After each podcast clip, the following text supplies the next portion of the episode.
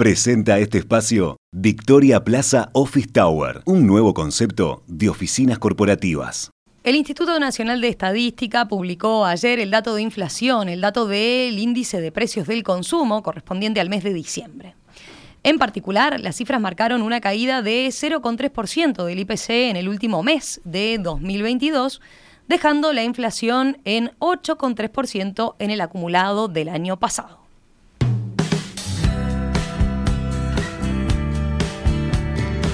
¿Cómo se debe leer este último dato de inflación? ¿Qué factores incidieron en la medición del mes pasado? ¿Cuáles son las perspectivas para los próximos meses de este indicador? Bueno, les proponemos conversar sobre estos temas en los próximos minutos con el economista Luciano Magnífico de Exante. Luciano, ¿qué tal? Buen día, ¿cómo estás? Feliz año. Buen día a todos, muy bien. ¿Y ustedes? Feliz año para ustedes y para la audiencia.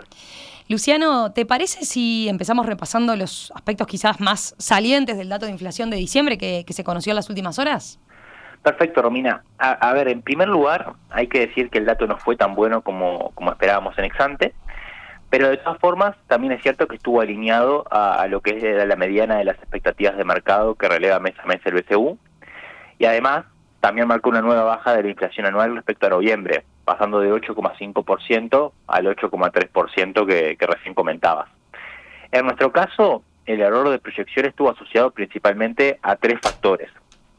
Por un lado, tuvimos la incidencia de los precios de las frutas y verduras, que siempre es un componente bastante volátil y que en particular eh, en el mes de diciembre subieron 2,6%. Por otro, eh, tuvimos a que los precios de la carne no bajaron como habíamos estimado. Y por último, tuvimos como otro factor la propia incidencia del programa UTEPREMIA, que se desarrolla todos los diciembre, pero que en este caso resultó menor que en años anteriores.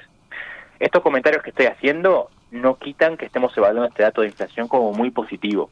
Le digo esto porque nuestra medición de inflación subyacente o núcleo o, la parte más estructural de, la inflación, se quiere, que incluye lo que son los precios de frutas y verduras y a los administrados, fue baja en el mes de 0,2% y cerró el año por, por de 8% para que tengan una referencia, estos son niveles de inflación subyacente que no veíamos desde mediados de 2021.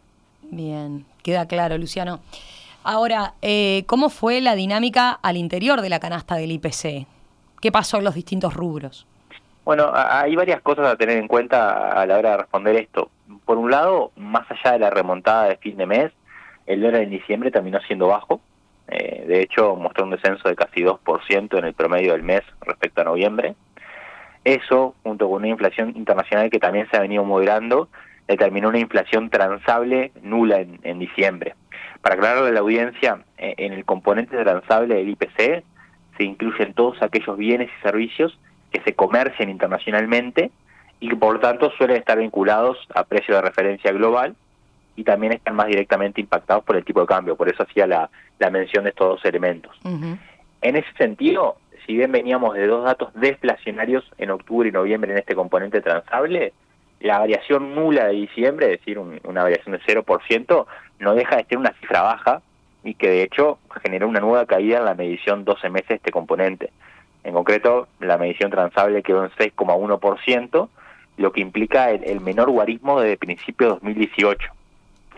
Por el lado de los bienes no transables, es decir, de aquellos bienes y servicios que no se comercializan con el exterior y que por lo tanto sus precios se forman en función de lo que suceda con, la oferta y demanda a nivel local. Lo cierto es que no tuvimos mayores sorpresas. En el promedio del mes tuvieron una suba de, de 0,3%, igual a lo que esperábamos en Exante, y cerraron el año con una inflación en 12 meses de 8,6%.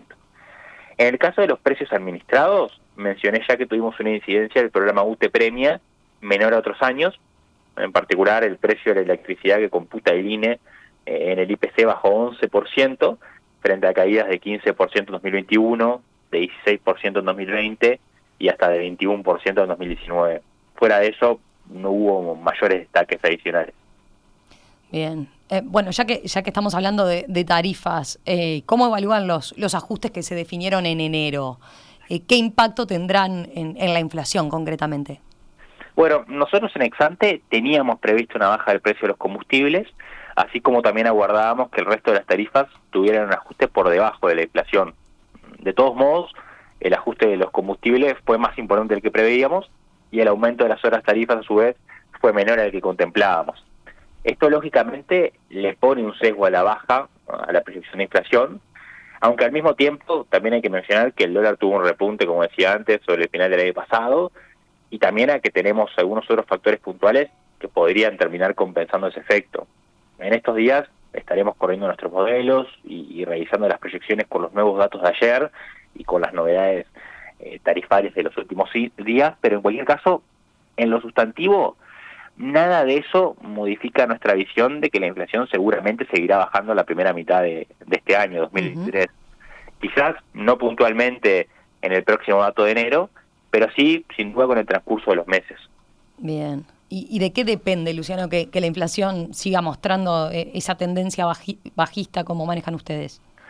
A ver, una primera respuesta a eso sería que obviamente depende de muchos factores. Para que tengan una idea, en nuestros modelos, las tarifas, lo que es el tipo de cambio, eh, los salarios, los precios internacionales, eh, son variables claves para determinar la proyección de inflación. Sin embargo, este año también hay un elemento particular que nos hace sostener que al menos en el primer semestre vamos a ver una desinflación adicional significativa. Con esto desinflación adicional significativa, dijiste. Sí, desinflación adicional significativa, exacto. Es decir que el registro de 12 meses va a ir siendo cada vez menor, no deflación por las dudas, desinflación. Eh, con esto me estoy refiriendo a que el inicio de 2022 estuvo marcado por mediciones de inflación mensuales altas. Eh, recordemos que en el inicio del año pasado tuvimos lo que fueron la suba de combustibles, tuvimos todo el impacto de la guerra en Ucrania, por ejemplo, con, con el aumento de los precios de los panificados, ante la suba intensa que siguieron los precios del trigo a nivel internacional. En ese sentido, no parece a priori que nada parecido a eso vaya a ocurrir en estos primeros meses de 2023. Por lo tanto, la inflación en la medición 12 meses de lo que son transables y de lo que son precios administrados, seguramente va a estar cayendo fuertemente en estos meses y bueno, y por ende también la inflación total. Bien, Luciano, para, para cerrar, a ver, eh, estaba revisando eh, en, la última rendición de cuentas que fue presentada a mediados del año pasado, eh, el gobierno incluyó una proyección de inflación de 6,7% para el cierre de 2023, para el cierre de este año. Eh, ¿Ustedes ven factible un descenso como, como el que está planteado por parte de las autoridades? Bueno, como bien decía Romina, eh, el gobierno tiene efectivamente una proyección de inflación para 2023 de 6,7%. A su vez, eh, lo que es la mediana de la respuesta de los analistas apunta a un valor algo más alto de 7,3% en promedio, si mal no recuerdo, ese indicador se ubica en 7,4%. Entonces, por lo que decía recién, a nuestro juicio hay un escenario de desinflación bastante claro hacia adelante, siempre y cuando obviamente no tengamos sorpresas en lo que es el frente externo. Esto es importante considerando que a mediados de año se vencen la mayor parte de los convenios salariales y que deberá iniciarse una nueva ronda de negociación colectiva. Eh, en ese sentido, y a efectos de mitigar la indexación salarial que existe en Uruguay, lógicamente siempre es mejor ir a negociar con una inflación más baja, se quiere más, más bajo control. Bien. Luciano, gracias, gracias por, por este análisis a propósito de la inflación, el cierre de este indicador en 2022 en 8,3% anual y bueno, los factores que incidieron en el dato de diciembre y las perspectivas sobre todo entonces que se manejan para los próximos meses, para este 2023. Un abrazo y nos volvemos a reencontrar en cualquier momento. Gracias a ustedes, un abrazo. Chau, chau. En perspectiva, más que un programa, más que una radio.